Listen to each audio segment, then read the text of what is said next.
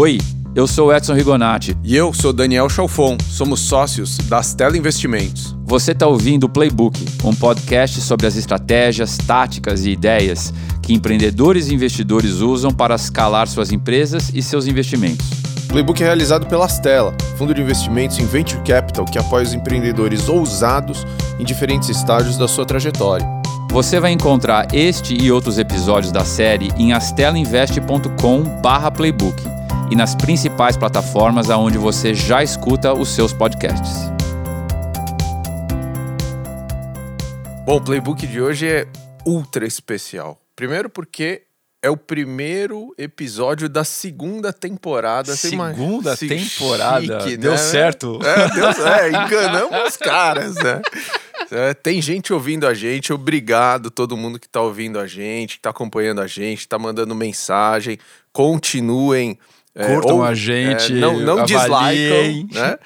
E avaliem a gente nas plataformas, porque de alguma maneira ajuda lá nos algoritmos do iTunes, aqueles mistérios todos. Mas enfim, super obrigado para todo mundo que está acompanhando a gente. Podia começar a segunda temporada com entrevistada mais demandada durante a primeira temporada, não foi? Eu acho. Ninguém foi tão aguardado para essa entrevista quanto Laura Melo de Andrea Constantini. Who are you? Founder, sócia da Stella Investimentos e a pessoa que teve a santa ideia de começar uma empresa com o Edson. Laura, é bem-vinda. Obrigada. Conta pra gente como é que surgiu essa ideia? Você, você tinha bebido alguma coisa, Louco, não é. Né? É. coisa de maluco mesmo. E, e vocês não sabem, a, a, a, o que mais me faz rir hoje em dia é, é, lembrar da quantidade das pessoas. E tem umas que eu lembro, assim, da conversa, das, das fisionomias, das pessoas que vinham falar para mim e fazer conta de que eu não devia fazer isso. Você devia fazer isso ou não devia fazer isso comigo? Não. não, não tinha nada pessoal.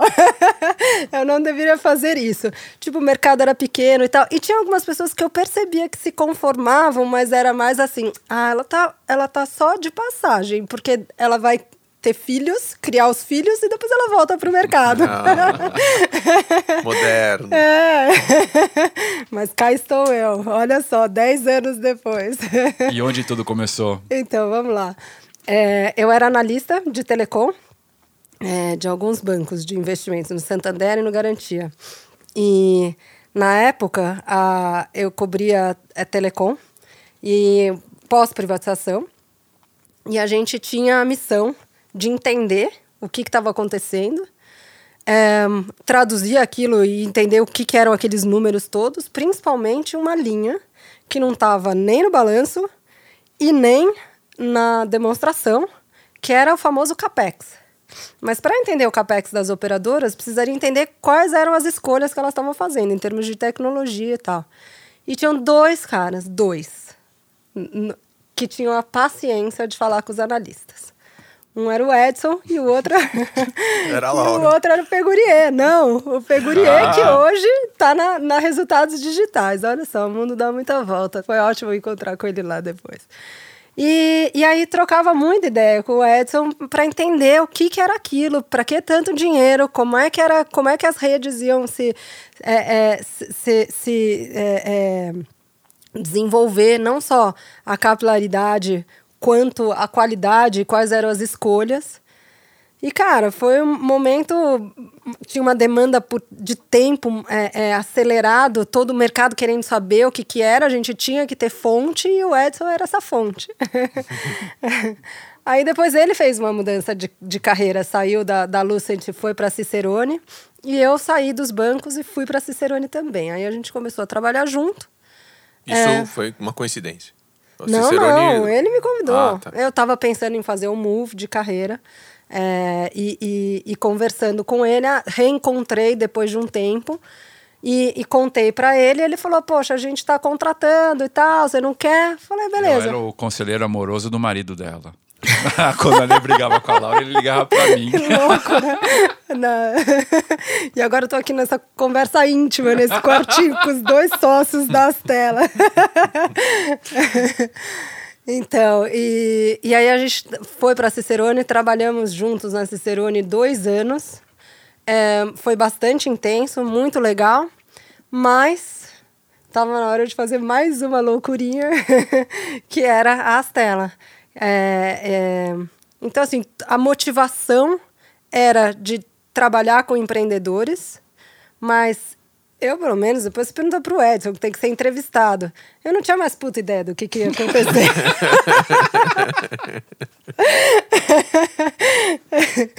então é isso. Mas de onde veio a ideia de montar um fundo? Cara, acho que veio da, de. Naquela época, é, a gente estava fazendo MA, é, MA de telecom secou, porque logo depois da privatização teve um momento muito forte de consolidação do mercado. É, e é, naquele momento começou a aparecer alguns empreendedores é, que vinham é, é, conversar conosco é, para ajudar, ajudar a montar o business e, e estruturar as empresas, os modelos de negócios. E a gente começou a se apaixonar por aquilo, era, era muito legal, a troca era muito legal. Mas aqueles caras não tinham condições de pagar a consultoria, que era um pouco o que a Cicerone fazia também. Então a gente falou, poxa, a gente devia fazer mais ou menos isso, só que um pouquinho diferente. Que, que uma era... magicazinha. É. Mas não teve então uma influência, assim, porque uh, acho que esse foi também, mais ou menos cronologicamente falando, um momento de início de vários fundos que hoje estão uh, aí, assim, não teve nenhuma motivação do venture capital em si, é um negócio que aflorou de dentro. A gente está falando de 2008, do final de 2007, começo de 2008.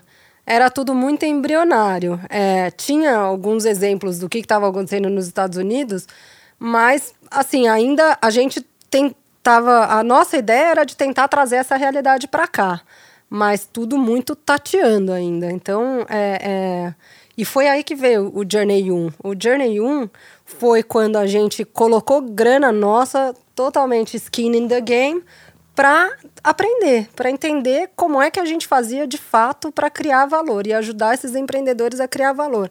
E foi aí que a gente construiu os nossos processos de criação de valor e começamos a se inserir nesse ecossistema. E como é que foi antes disso? Porque assim, esses investimentos começaram a acontecer em 2010, né?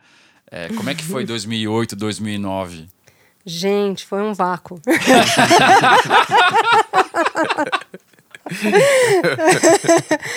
é, para mim foi muito difícil, porque eu, eu saí de organizações relativamente bem estruturadas para algo que não tinha nenhuma estrutura. Não era nem que era desestruturado e que eu sabia quais eram as caixinhas que eu tinha que montar. Era algo tão novo, tão diferente que tinha que descobrir quais eram as caixinhas e construir as caixinhas.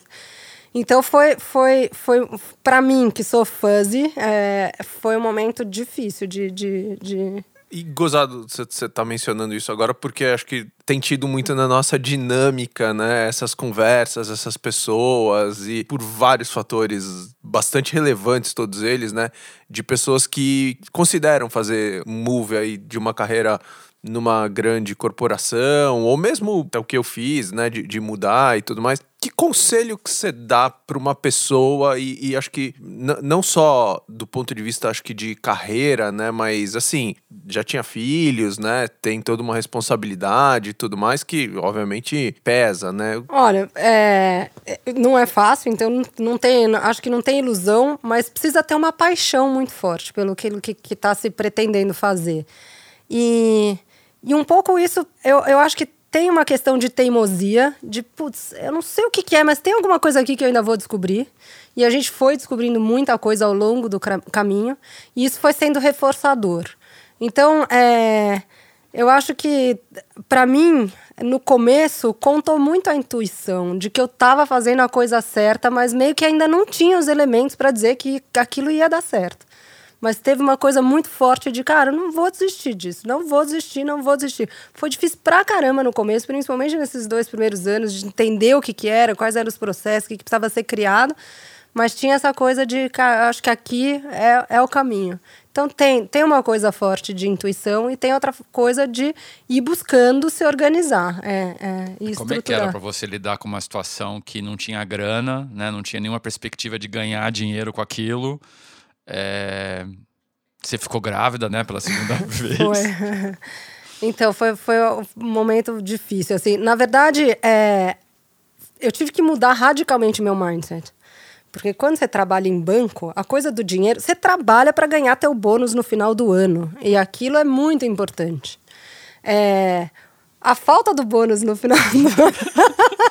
a falta do bônus no final do ano é a primeira coisa que. Uf, e agora, né? e, e depois tem essa coisa de dividir, é, de fato, a, a, as, as responsabilidades. Quer dizer, não tinha um, um empregador pagando meu salário. É, tinha a, a, a questão da construção de algo que, que a gente estava tateando para entender o que, que era e como que seria. E a Marina nasceu é, prematura, numa uma fase super complicada, gripe suína, é, no meio do inverno, prematura. Cara, a gente, assim, eu, eu, quando eu falo que foi um vácuo, porque é, foi, era muita coisa junto ao mesmo tempo, então foi difícil. Mas depois, aos poucos, é, é, a gente foi se, se achando em tudo aquilo. É, acho que foi mais ou menos isso. Bom, é... vamos lá começar a entregar o ouro. Opa! Vamos, é... Quando você está olhando uma empresa que está fazendo um pitch nas telas, quais são tá. as principais coisas que te saltam aos olhos no primeiro momento? Tá. A primeira coisa é a missão. A missão do time e do produto. É, então, o que, que o cara está se propondo a fazer? Ele está se propondo a resolver o quê?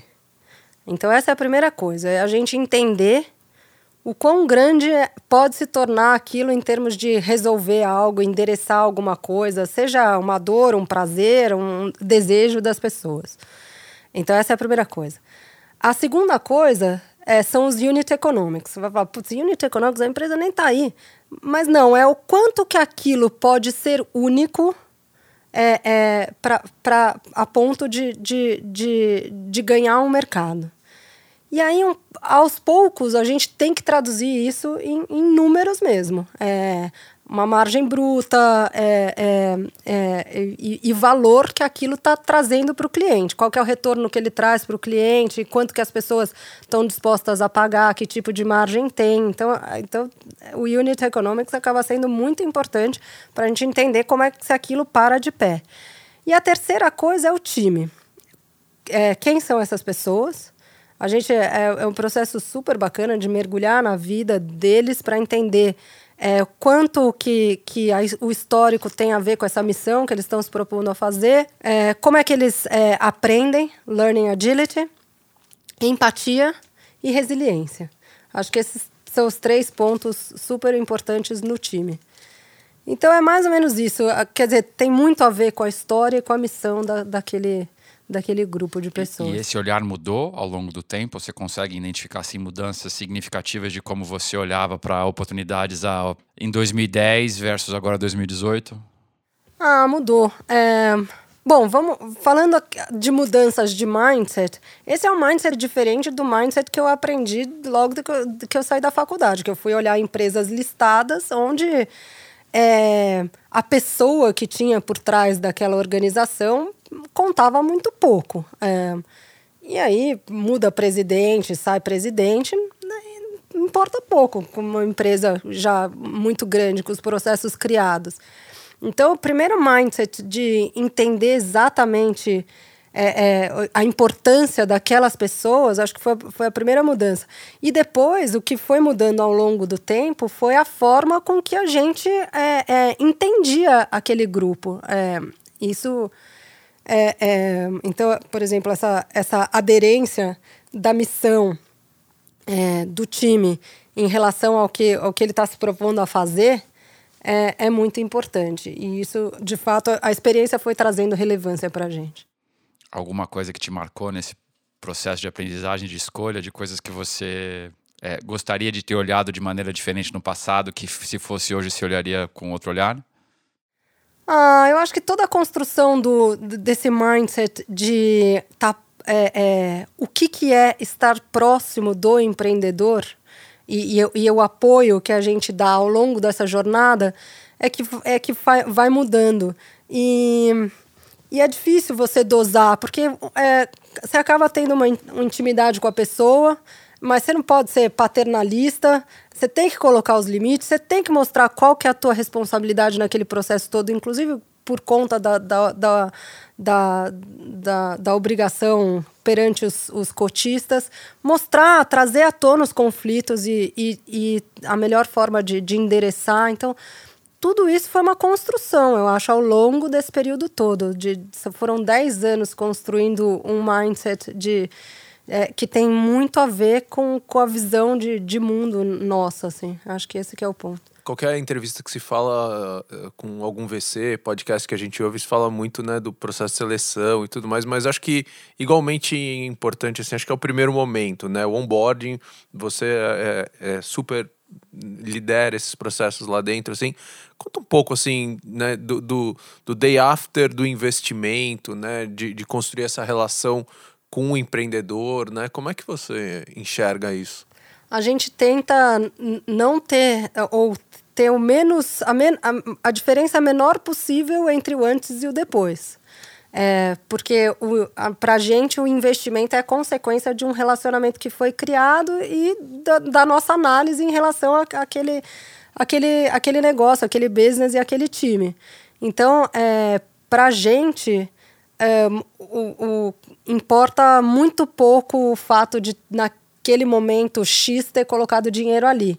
O que importa foi todo o caminho que foi criado e construído para que aquilo fosse de fato é, possível. Então, acho que é esse que é. E aí tem uma, uma trajetória de muita conversa mesmo, de falar, ó, é, isso aqui a gente concorda, isso aqui a gente não concorda, é, e, e entender do empreendedor qual que é a visão dele e, e qual que é a, a, a a, como é que ele se motiva a mudar. É, isso é muito importante, porque no, assim, se o cara, se a motivação do cara é mudar por causa do dinheiro é, da rodada, isso é muito cruel. Então a, a gente tenta descobrir essas coisas antes é, é e, e, e, mostrar que conta muito pouco, na verdade, o fato de ter entrado a grana das telas, por exemplo.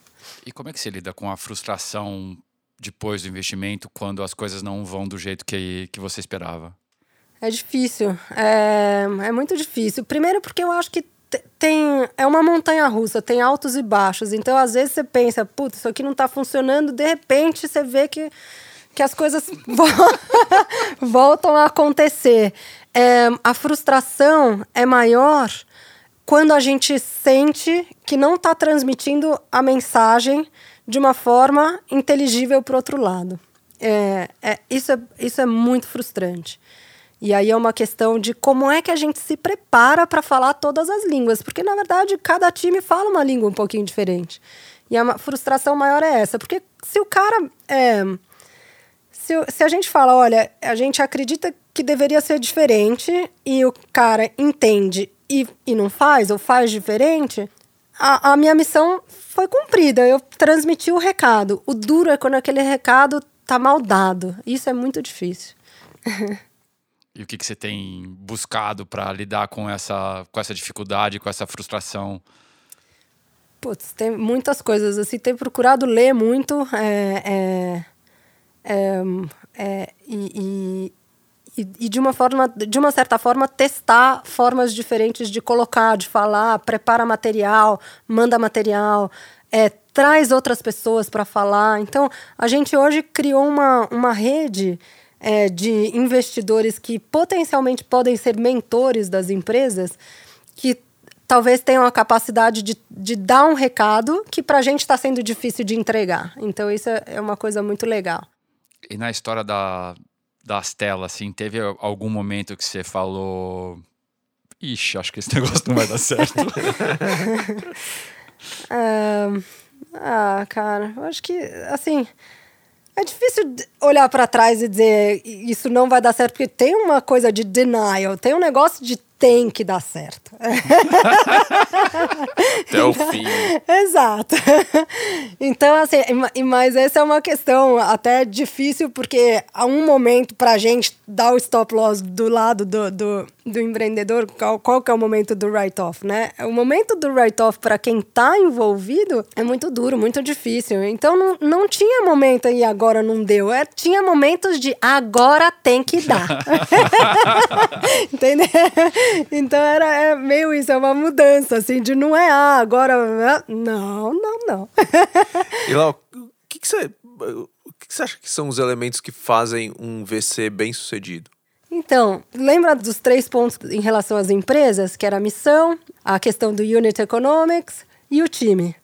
É quase que a mesma coisa, só que você troca a missão pela tese, então, qual que é a tese de investimento daquele grupo, que aderência que, aquele, que aquelas pessoas, aqueles indivíduos têm nisso. E tese de investimento tem muito. Se você for mergulhar na tese de investimento dos fundos, você tem que achar coisas muito importantes da vida de cada um. É, é, unit economics tem o, business tem que parar de pé, então tem a ver com as escolhas, né? Que, que, e, e os critérios que, que o time usa para escolher, com a composição do portfólio e com a, os momentos de write-off, né? É, então, acho que é isso. E, de novo, a questão do time. Há quanto tempo trabalha junto, que tipo de... Como é que eles se organizam, o é, é, que, que cada um traz para a mesa, como é que se complementa. As pessoas geralmente acham que o mundo de quem investe é glamuroso, né? É, tem dinheiro, né? Decide quem investir ou não. É, como é que é o dia a dia da roupa suja, de tomar conta da cozinha? Ah, então, assim, é, é, essa visão do glamour veio, vem de, de um, acho que de uma outra... De um, de, outro país. De uma outra classe. É, não da nossa, é, mais acima da gente. Né? É, talvez de uma outra classe de ativos, onde o, o, o ponto e a resiliência do venture capital é cinco vezes mais do que qualquer outra classe de ativos. Você demora 10 anos para saber se você acertou. Na verdade, não para saber se você acertou. Você demora 5 para saber se você acertou. Mas 5 anos é muita coisa. Aí depois, você demora outros 5 para monetizar o que você acertou. Então, assim, é, é, é um, é, é uma vida, é, né? Pensa daqui 10 anos talvez nossos filhos já estejam casados. É. Triste isso. É, então. Quero ver se eles vão acertar. É, exato. Então, assim, é, é muito diferente, muito diferente. É, é, e, e, acho que a gente, de uma certa forma, é, é, é tagueado pelo, pela questão de investimento que vem de um outro modelo, né? E como é que você lida com a pressão é, dos competidores, né? O que, que os competidores estão fazendo, quanto que os outros fundos captam de dinheiro, é, os deals que acontecem, é, como é que você lida com a necessidade de ser paciente no meio de tanta coisa rolando? Ai, o fear of missing out, né? É... Ah, eu, eu acho que assim, é difícil, às vezes é difícil ser, é, é, mas um, você pensar que você, que você não é o único é, é, e que o esforço não é só seu, que é dado, é, eu acho que é muito importante. Tem gente que tem mais ou menos sorte, mais ou menos facilidade, mas no, no, no frigir dos ovos não dá para alguns serem muito diferentes dos outros. Eu acho que todo mundo leva tombo, todo mundo leva porrada. Então, assim, tento olhar o que a gente está fazendo, o que a gente está buscando, ter prazer no que a gente está fazendo, que eu acho que é muito importante tem que, tem que se divertir, tem que dar risada, tem que rir dos erros. É, porque assim, a jornada é sofrida. Então tem que, tem que extrair coisas boas todo dia, todo minuto daquilo, que sabe? Então é. é e, e, abstrair um pouco, porque o que as pessoas muitas vezes contam não é o que elas estão passando. Acho que é isso que é. Lá tem um tema que a gente vira e mexe, discute. Eu sei que você tem, tem uma, uma postura. É, acho que todos nós, acho que lá é, compartilhamos dessa mesma postura aí, mas que é com relação à questão da mulher no universo do trabalho, em especial no nosso caso, né, no, tanto na quantidade de mulheres que estão empreendendo, né, que na nossa estatística é, é baixo, né, o, o número, pelo menos placar aí, e também atuando na área de, de investimentos, né? Como é que você Assim, o que, que você acha que poderia ser feito Uh, se é que tem alguma coisa, para fomentar uma mudança mais acelerada nessa questão? Ai, eu, não, eu acho que é tudo uma questão de evolução. É, eu acho que a gente tem, tem tido alguns avanços importantes, mas é, é, no empreendedorismo em si, é muito difícil um, você pensar nessa, nesse esforço todo e nesse caos no contexto de uma a construção de uma família e alguém que vai ficar grávida. É muito difícil. É, então, conciliar essas coisas requer não só uma grandeza é, e abrir mão da, da mulher, de abrir mão da mulher por conta da causa em si, mas é, dos parceiros, é, sócios e do marido. Por quê? É, Cara, é dificílimo. Como é, você eu fiz isso e o Edson tá aqui, tá aí para provar. É, é muito complicado no meio do caos. Você fala, gente, espera aí que agora eu vou ter filho. então, assim, precisa de uma. Olhando para trás, até na minha experiência, é, isso precisa ser de uma certa forma planejado. E é muito pouca gente que se sente à vontade de falar: olha, vamos abrir uma sociedade, mas vamos se preparar porque algum dia eu vou engravidar? Cara, não, isso não é concebível hoje em dia. Então, esse é, um, esse é uma questão do empreendedor. É, do mercado de trabalho em geral, eu acho que tem, tem muito a ver com, com o peso da, da, das, das, das coisas da casa, que ainda é muito mal dividido. E às vezes é mal dividido, não é porque o cara não quer dividir, é porque, de novo, é inconcebível ele falar que ele vai sair às três da tarde para levar o filho no médico. E ele, no, na, na verdade, quer, mas, puta, cara, isso não é coisa para ele, isso é coisa para a mulher dele. Então, é, é, é, uma, é uma mudança, não tem solução fácil. É cultural. É, exatamente. Você tem uma posição forte né, em relação a esse tema. Você não gosta nunca de estar tá colocada em situações porque você é mulher. É, o que, que você acha que as mulheres têm que fazer em relação a isso? Eu acho que as mulheres têm que um, abrir o diálogo, ter uma postura diferente em relação àquilo. É, não tem nada é dado, tudo tem que ser conversado e negociado. É, e, e, e, assim, e não, e não assumir por si só que tem uma má intenção do outro lado. Né? Existe uma construção de uma sociedade que, principalmente a nossa latino-americana, tem, tem questões machistas mais arraigadas e é que às vezes o cara não, não percebe. Então, acho que tem, tem uma, uma questão de, é, de não assumir uma má intenção do outro lado, né? Eu acho que esse que é um ponto importante. Bom, e nessa do compromisso, do tempo, né, de, de a família entender, a Laura resolveu começar a fazer o Kaufman Fellows. e Queria que você contasse um pouco de como é que está sendo essa experiência. Então, o Kaufman faz parte de uma vontade muito grande minha de é, estruturar todo esse conhecimento que a gente é, é, exposto, né? Então, a gente lê muito é, é, é ao longo desse tempo, vai criando os processos nossos e eu tinha muita. Eu, eu sou uma pessoa mais desorganizada, menos processualizada. E eu tinha uma vontade muito grande de trazer tudo isso para algo mais formal, em termos de aprendizado, até para criar um, um, um, o meu é, é, desenvolvimento como um backbone e depois ir plugando ao longo do tempo.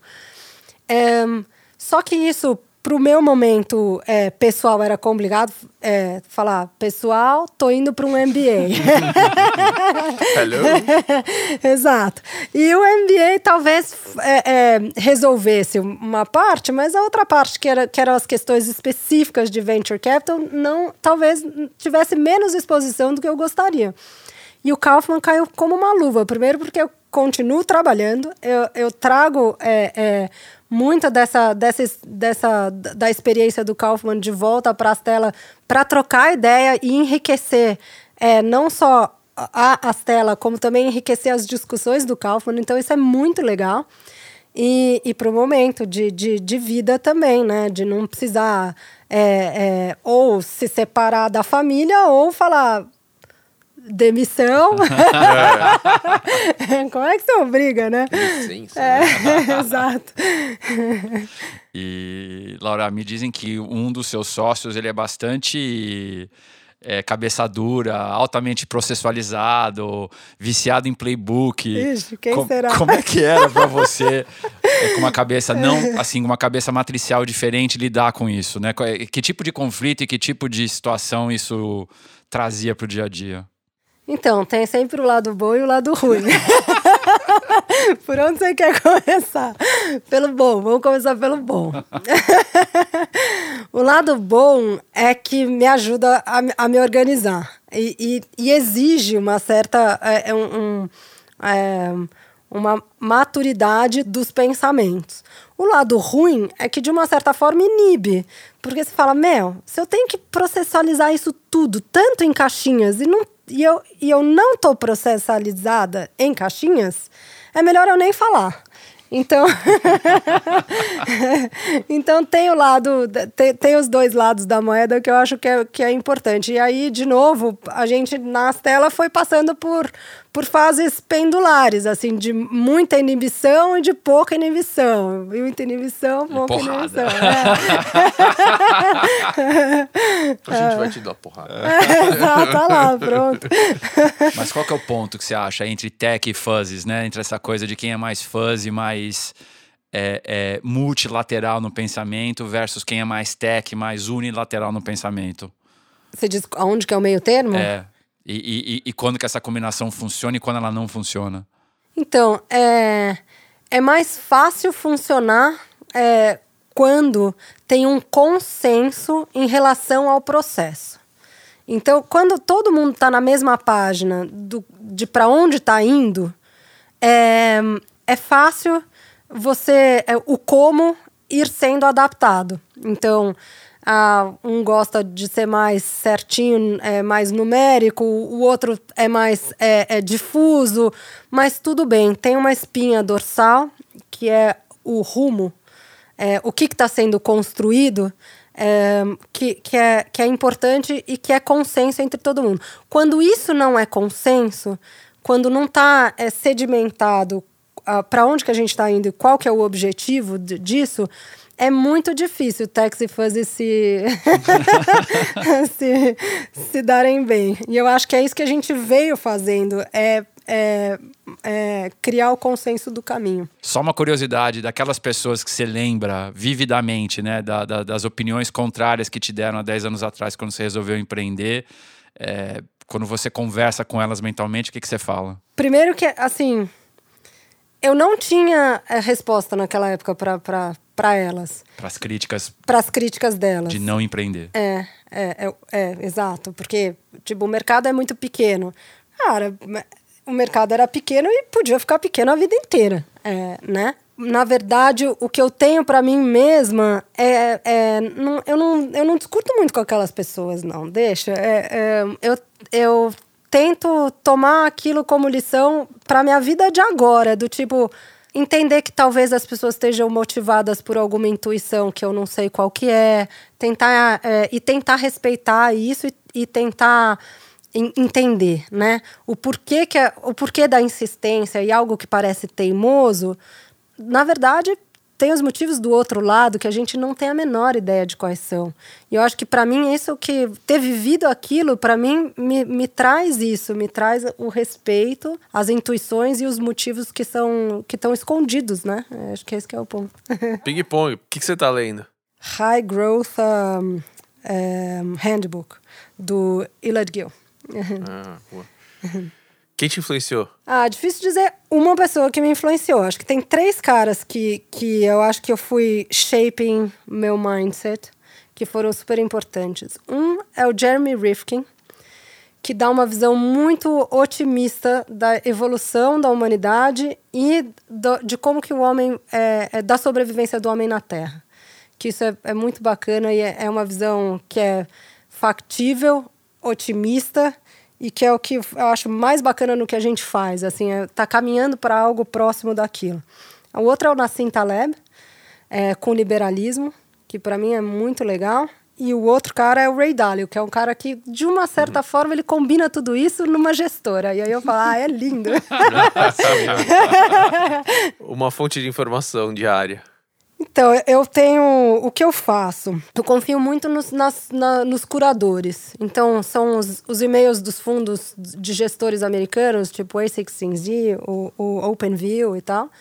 Eu tenho a minha lista na, na, no, no, no Feedly e tem as coisas que aparecem no Slack de todo mundo. Então, o que, que eu vou fazendo? Eu, toda semana eu abro um, um Evernote e eu vou colocando os links do que eu quero ler. E é um jeito de eu organizar é, é, a minha leitura ao longo daquela semana. O que não deu para ler ficou velho. A não ser que eu vá lá e fala, não, eu vou dar uma olhadinha nisso aqui. Tá bom, isso aqui eu gostei e eu guardo de novo. Mas se eu não abrir, se eu não leu, acabou para não ficar aquele troço que fica gigantesco ao longo. Que dia da semana que vira? Só pra gente encher de coisa no Slack. Não vou te falar então.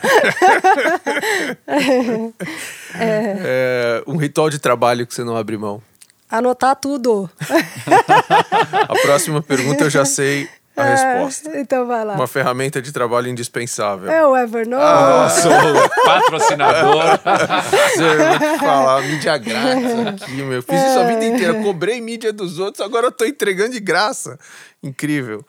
Lau, nessa tua trajetória, uh, você certamente desenvolveu ou eventualmente recebeu de alguém um aprendizado de negócios que você passa para frente sempre que você pode. Que aprendizado é esse? é a importância da empatia nos ambientes de trabalho. Eu vim de um mundo, é, né, que são os bancos, eu não tenho problema nenhum em falar isso. É a criar, ele, é, os bancos não conseguem criar ambientes empáticos. É, e isso vem de um legado deles e tal. E, e depois, quando, quando a gente começou a, a olhar formas de organizações diferentes, eu vejo quanto que faz diferença ter empatia entre as pessoas. E, e eu acho que esse que é um ponto que eu levo. Completamente animal. Acho que foi o melhor podcast até hoje. É, vencedor do Oscar Podcast As Telas. É, não pode Valeu, falar isso para todo mundo. Valeu. Obrigado.